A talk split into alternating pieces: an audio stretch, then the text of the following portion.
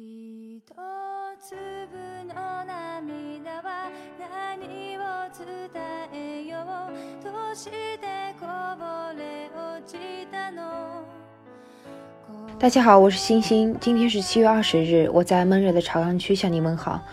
话说年纪小的时候呢，我会有一种习惯，就是习惯用极端的方式去试探人性，比如说忠诚、诚实与付出，然后动不动呢就很决绝。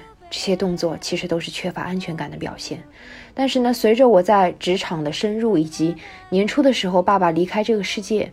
我就再也不这么做了，因为我们终于有一天会知道，说所有的结局它就是离开，人呢是真的会走的。我在近期频繁的打飞的的旅途当中，就常常问自己：如果飞机失事，我这辈子最重要的事情到底有没有完成？我对家庭、团队和事业的责任到底有没有尽到呢？换作是你，你脑海里跳出来那些最重要的事情是什么？真的是赚钱吗？真的是你银行卡上的数字吗？那我今天分享的内容是来自作者老于，说的就是我们到底如何把握住真正重要的事情。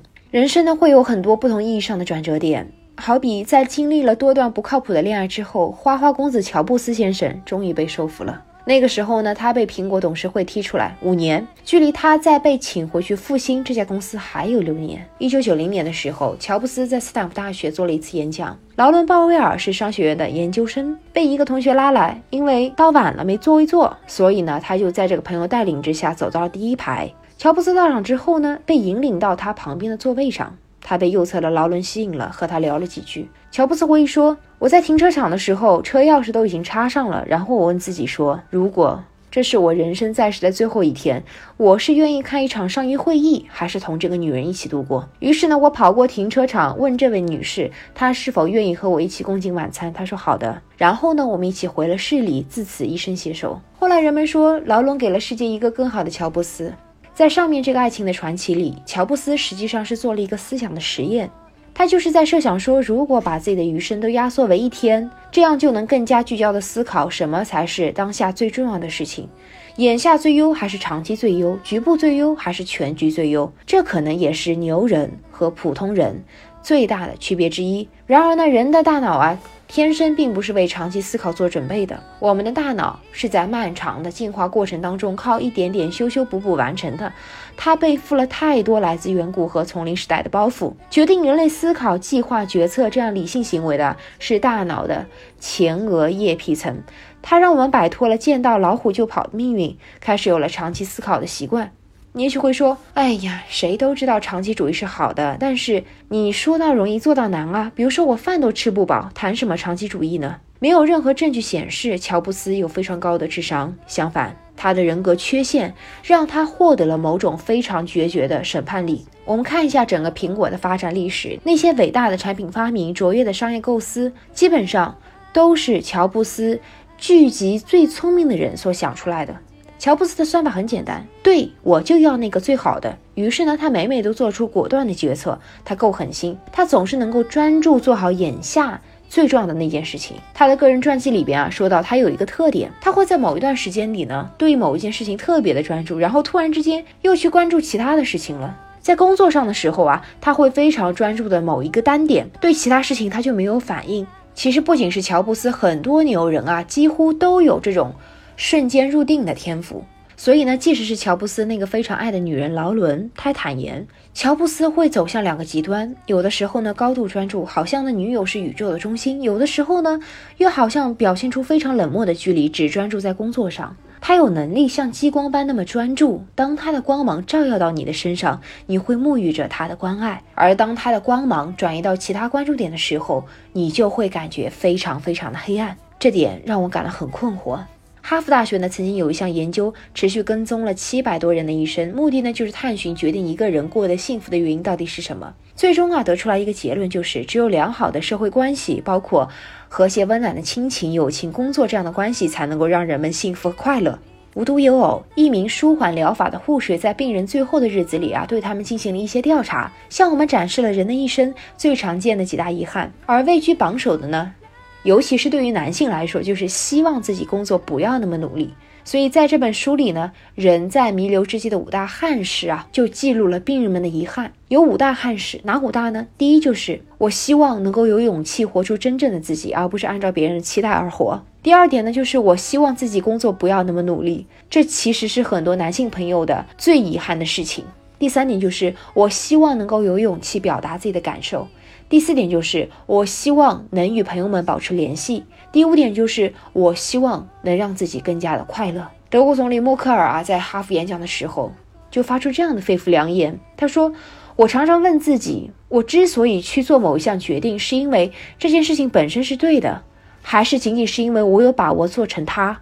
很多时候，我们买某一样东西，并非我们真的很需要它，而是因为它打折促销，对吗？我们往往选择做某一件事情的时候，仅仅是因为短期有满足感，所以就甘心放弃长期的利益，对吗？我们做某个重要的决定，可能并非这个决定本身是正确的，而是因为我们想讨某些人的欢心，对吗？但是呢，人的一生，它其实就像一盘棋。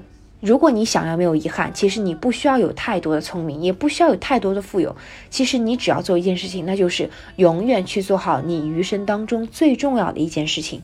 我们也可以将这个思考的方式呢称之为贪心算法。什么叫贪心算法？它就是一种在每一步选择当中都采取在当前状态下最好或最优的选择，从而呢希望导致结果是最好或最优的算法。这个贪心算法在最优子结构的问题当中啊尤为有效。所谓最优子结构的意思啊，就是局部最优解能够决定全局的最优解。简单来说，就是问题能够分解成子问题来解决，而这个子问题的最优解啊，能够帮助你找到这个最终问题的最优解。所以，你需要一个分解的体系来链接你的理想和现实。你就不断的拷问自己说：我现在要做的事情真的？是我最重要的事情吗？然后呢，你会进入一个不断自我刷新的过程，大局、全局、坚持和变化，长期和眼前。因为这个世界的不确定性，因为我们大脑算力的局限性，它永远是一个难解的谜。你永远都会经历一个模糊到精确的变化过程。但是，如果你发现此前的设定最重要那件事情也不对了，你就需要坚决止损，勇敢断臂。那还是回到乔布斯的故事。其实，早在乔布斯遇到他生命当中的那个最重要的女人之前，他就已经有了一个女儿。一九七八年的时候，他的女儿丽莎出生了。但是呢，那个时候二十三岁的乔布斯绝对不会承认自己的女儿。当时苹果已经上市了，在法院的强制之下，乔布斯才开始承担那一部分的抚养费。丽莎九岁的时候，乔布斯终于承认了她，但是呢，对她一直非常尖酸刻薄，以至于小女儿十岁的时候得去看心理医生。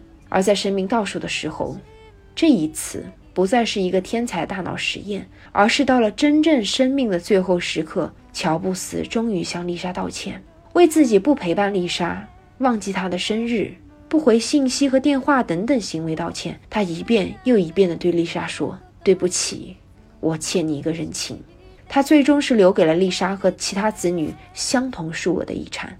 他说：“如果时光可以倒流。”我希望自己能是一个更好的爸爸。各位老铁，你也知道，星星并没有结婚，也没有家庭，当然也没有小孩。我的人生缺憾到底是什么呢？每每夜深人静的时候，我也这样问自己。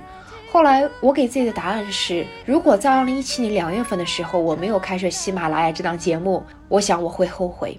尤其是在我们开设了各种的课程、各种的财商训练营之后，当有人告诉我。星星，我很感谢，因为我正在经历你说的那种骗局，并且很有幸的逃脱了那个骗局，避免了某种亏损的时候，我真的觉得做这件事情是我人生最大的意义和责任所在。好的，这就是今天的分享，每天知道一丢丢，做个有趣的人。我们下期见，欢迎添加星星时间公众号，回复本期关键词“算法”即可获得全文。